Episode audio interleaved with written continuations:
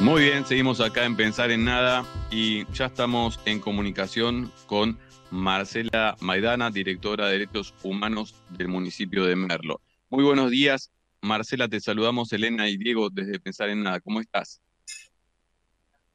¿Qué tal? ¿Cómo están? ¿Cómo están ustedes? Bien. Hola, Marce. Hola, L. Bueno, estamos acá. Eh, la última vez nos, nos, veíamos, así que ahora tenemos que sincronizar de otra manera.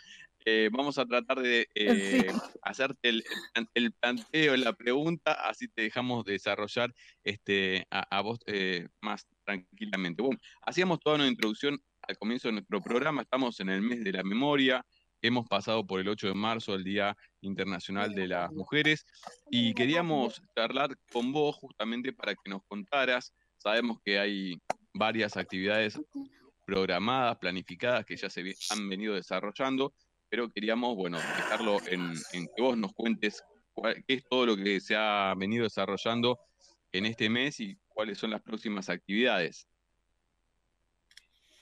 Bueno, sí, ¿qué tal? Nos habíamos eh, planteado, como todos los años, trabajar durante el mes de marzo eh, la temática referida al 24 de marzo, al Día de la Memoria por la Verdad y la Justicia, porque bueno, nos parece que bueno, primero nuestro territorio es muy grande, hay muchas cosas para, para ir trabajando con la comunidad y así nos fuimos planteando, bueno, diferentes actividades.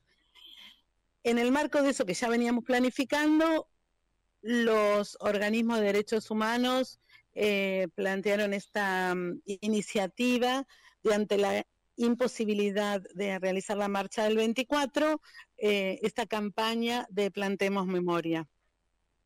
Y nosotros como municipio adherimos a esa iniciativa y eso, bueno, explotó en, bueno, en un montón de actividades permanentes día a día que se van llevando en el territorio.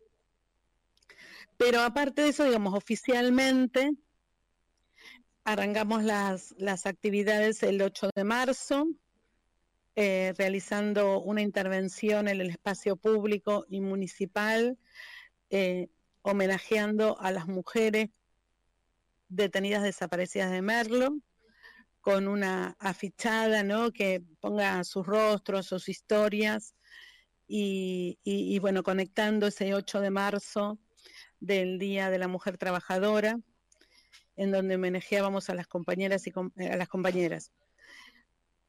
Pero además aprovechamos ese día a plantar memoria por ellas en la sede de la Dirección de Políticas de Género, junto con el intendente municipal. Ese fue como el inicio de la campaña de Plantemos Memoria. Eh, donde invitamos a las... Sí. Sí, no, no, te estaba escuchando, eh, eh, te voy en todo caso eh, preguntando algunas cosas. Contabas esto de plantar memoria que simbólicamente está planteado como plantar un, árbol en determinados lugares, ¿no? Algo así, la, la actividad. Sí, la idea es plantar un árbol, digamos que es, eh, en realidad la campaña es abierta a las organizaciones políticas, sociales, culturales, deportivas, educativas, vecinos y vecinas en general, eh, donde los organismos, obviamente encabezados por abuelas y madres de Plaza de Mayo Línea Fundadora, nos invitan a, hacer esto, a plantar memoria, que es plantar vida, y a plantar semilla, digamos, aquello que, que continúa, que crece, que sigue eh, en, digamos, en, el marco del 24, eh, en homenaje a los compañeros y compañeras que, bueno, fueron víctimas del terrorismo de Estado, fundamentalmente peleando por una por un país por el que seguimos peleando, por lo menos los que estamos de este lado cotidianamente. un, un, país mucho, mucho más justo, es verdad. Y, y queda, queda muy, muy, muy, muy bonita la, explicación, porque por ahí uno lo había escuchado así al, pasar, pero queda muy linda la, explicación del por qué, ¿no? Esto que decís, poner una semilla, plantar vida, que se pueda desarrollar, está ligado, eh, bueno, a, históricamente todo el laburo que vienen planteando los, organismos y las abuelas y las madres desde el principio, ¿no? Esto de la, búsqueda de vida de, los nietos. Este, y antes de, darte otra vez la, palabra, así nos, nos vamos turnando, y preguntarte, y para que también nos cuentes cómo nosotros la semana pasada que eh, teníamos intención de comunicarnos con, vos, cuando no, no se pudo dar al principio, bueno, mencionamos que también en, esta semana habían presentado acá en Merlo una nueva esquina de la memoria. Sabemos que este sábado estaba programada la, caravana y debió ser suspendida para la próxima, el próximo sábado. Bueno, que nos cuentes un poquito de las esquinas de, la caravana y si hay alguna actividad más para este próximo 24. Claro, bueno, lo que retomamos en el marco de los protocolos vigentes es eh, realizar la esquina de la memoria. En este caso fue en Chaco y Echeverría, ahí en Padua, eh, una esquina de la memoria sobre Quique Carreño, que vivía ahí en esa cuadra. Y, y la verdad que fue muy emocionante, porque después de, después de un año en donde no pudimos hacer actividades presenciales, digamos, teniendo todos los cuidados, eh, poder encontrarnos y, interactuar con los vecinos y vecinas, con los familiares y compañeros de Quique, con tanta gente que se acercó a acompañar la actividad, la verdad que fue como muy conmocionante.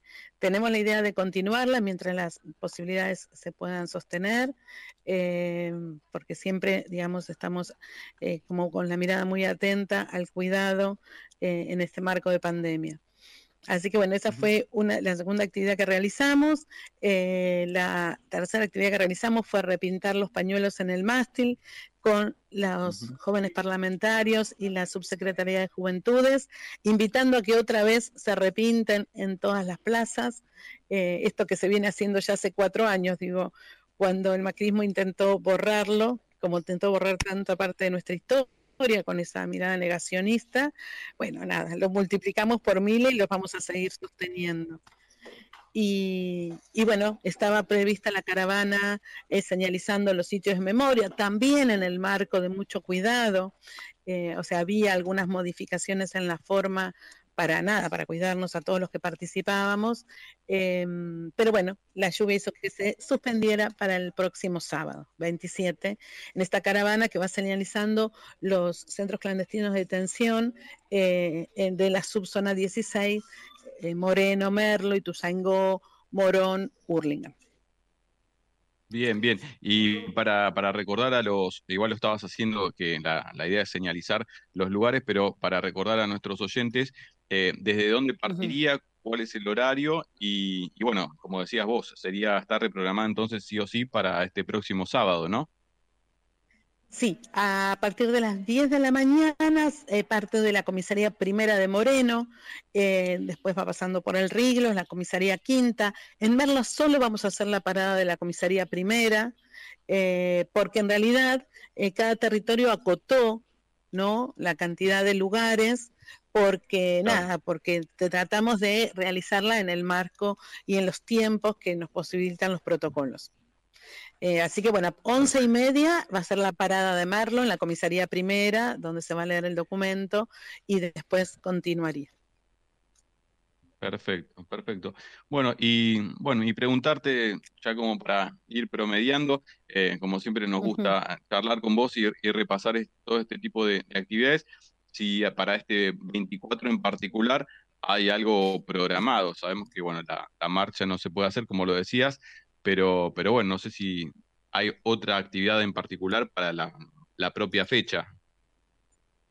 Bueno, para la propia fecha sí, lo que nos propusimos es realizar una sesión especial eh, junto con el Consejo Deliberante y el Ejecutivo Municipal Va a ser una, una, sesión especial en el marco del 24 de marzo, el mismo 24 a la noche, en donde vamos a dar reconocimiento, digamos, hay dos iniciativas de reconocimiento por la lucha eh, y el compromiso con los derechos humanos eh, a la organización Familiares de Detenidos Desaparecidos de Merlo, a toda su trayectoria, a aquellos eh, familiares ¿no? que en plena dictadura se organizaron y, buscaron por todos los medios a sus hijas, a sus hijos, esposas, eh, amigos y amigas. Em, aún en plena dictadura. Me parece que ese reconocimiento eh, a esa organización local es como muy importante porque a pesar de tantos años y de tantas dificultades que después tuvieron aún en democracia en nuestro territorio, eh, bueno, permanecieron esos lazos unidos y hoy, por ejemplo, son el sostén y el acompañamiento de los juicios que se están llevando actualmente.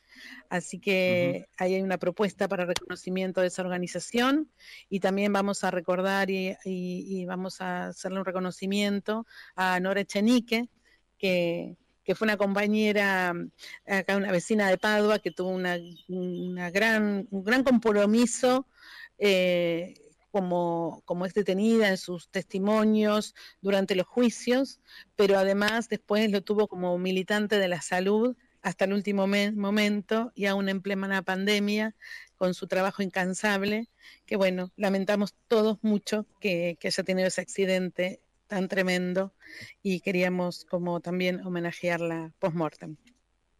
Sí, eh, bueno, Marce, la verdad que nada, me, me, puso la piel de gallina con lo que decía recién de Nora Chenique, porque hablamos en ese momento mm. con Carlos Devani cuando había, había pasado el accidente. Eh, no, lo que pensaba con todo, más allá de poder acompañar desde, obviamente con los protocolos, la importancia de de, de, sí, de visibilizar lo local, ¿no? La importancia de que eh, las luchas se dan en los territorios. Eso me parece fundamental, eh, de ponerle nombre, eh, las, esquinas, o sea, de, estar ahí, que la no se construye, más allá, ¿no? De los monumentos y, la cosa masiva, tal vez esta, esta situación de, de, mm, del ASPO nos lleva a, poner la mirada más en, los territorios, que es muy importante, me parece, para, sobre todo en un distrito como Merlo, como vos decís, que costó que llegara la, democracia. Así que nada, eh, felicitándola por eso desde acá. Eh, nada, yo les, digo, yo sé que tenemos poco tiempo, bueno, les, digo la última, pero igual les digo, em, con esto de, las pintadas de los, de los pañuelos y con eh, la iniciativa de Plantamos Memoria, eh, no, cuando yo veo un club allá en el fondo del parque y con su cartelito y plantando con los niños de la escuela, del club, o veo en pleno centro de Pontevedra, que una organización política de ahí hizo una pintada extraordinaria en esa plaza, eh, realmente, digamos, eso, que ya no sea ni central, ni que solo dependa de nosotros como institución municipal, sino que esto vaya haciéndose cuerpo y haciéndose carne en cada vecino y vecina, en cada militante territorial. Eh, para nosotros es, no sé, como, es, es eso lo, el objetivo, ¿no? Marce, y antes, ahora sí, para, para, cerrar, antes de, despedirte. Me queda una más. Eh, una, una, una más, sí, este, para, para aprovecharte, para sacarte el, el jugo. Este, nada, sabemos que es un programa eh, provincial, pero claramente tiene articulación a nivel local. Eh, y una de las mm. patas que siempre nos interesó acá trabajar en Pensar en Nada tiene que ver con la juventud, con la formación, con la educación. Mm. Quería en dos segundos, si se puede, que nos contes cómo, cuál es la actualidad de Jóvenes y Memoria y cómo lo pudo sobrellevar a este 2020 tan difícil para toda la educación, para todo el, sistema educativo en general, y, cuál sería la, visión, la perspectiva que tiene el, programa, el proyecto para trabajar este año. Y bueno, nosotros lo queremos impulsar fuertemente, digamos, estamos trabajando especialmente para, para promover el programa. Obviamente que el año pasado en pandemia, eh, el número que nosotros teníamos, que eran de, de 60 grupos participando, bajó a un número mucho más chico, seis o siete que sostuvieron de todas maneras el programa aún en la virtualidad, con la dificultad que eso significó pero participaron y lo sostuvieron y ahí estuvimos acompañando. Eh, bueno, y este año nos vamos a tomar otra vez el trabajo. Hasta el 15 de abril está la, mm, se pueden inscribir, igual eh, ahí tenemos eh, trabajando alguien específicamente para contactar a los grupos y a las escuelas para, para que no se desanimen ¿no? por la circunstancia pandémica y para que sigamos trabajando. Así que ahí, como siempre, se pueden comunicar con la dirección o directamente eh, con Jóvenes y Memoria de la Comisión Provincial.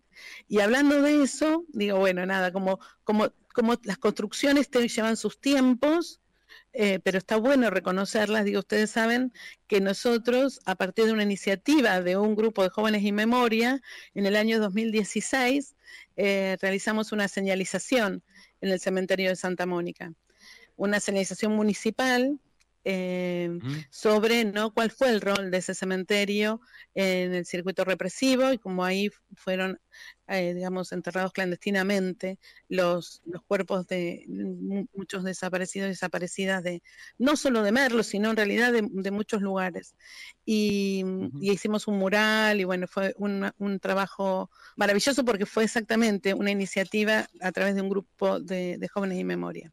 Pero bueno, lo, lo bueno de esto es que nuestra última actividad del mes en este marco va a ser el 30 de marzo, al, durante la mañana vamos a señalizar el cementerio Santa Mónica dentro de la red de sitios, junto con la Subsecretaría de Derechos Humanos de la provincia de Buenos Aires y la Secretaría de Derechos Humanos de Nación.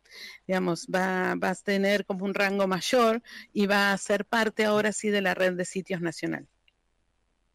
Buenísima, buenísima la, información, muy, clara y bueno, se, se ve eh, mucho, mucho laburo de la, de la dirección y esto que último que contabas, súper super emocionante también para esto que estamos hablando de visibilizar y plantar memoria.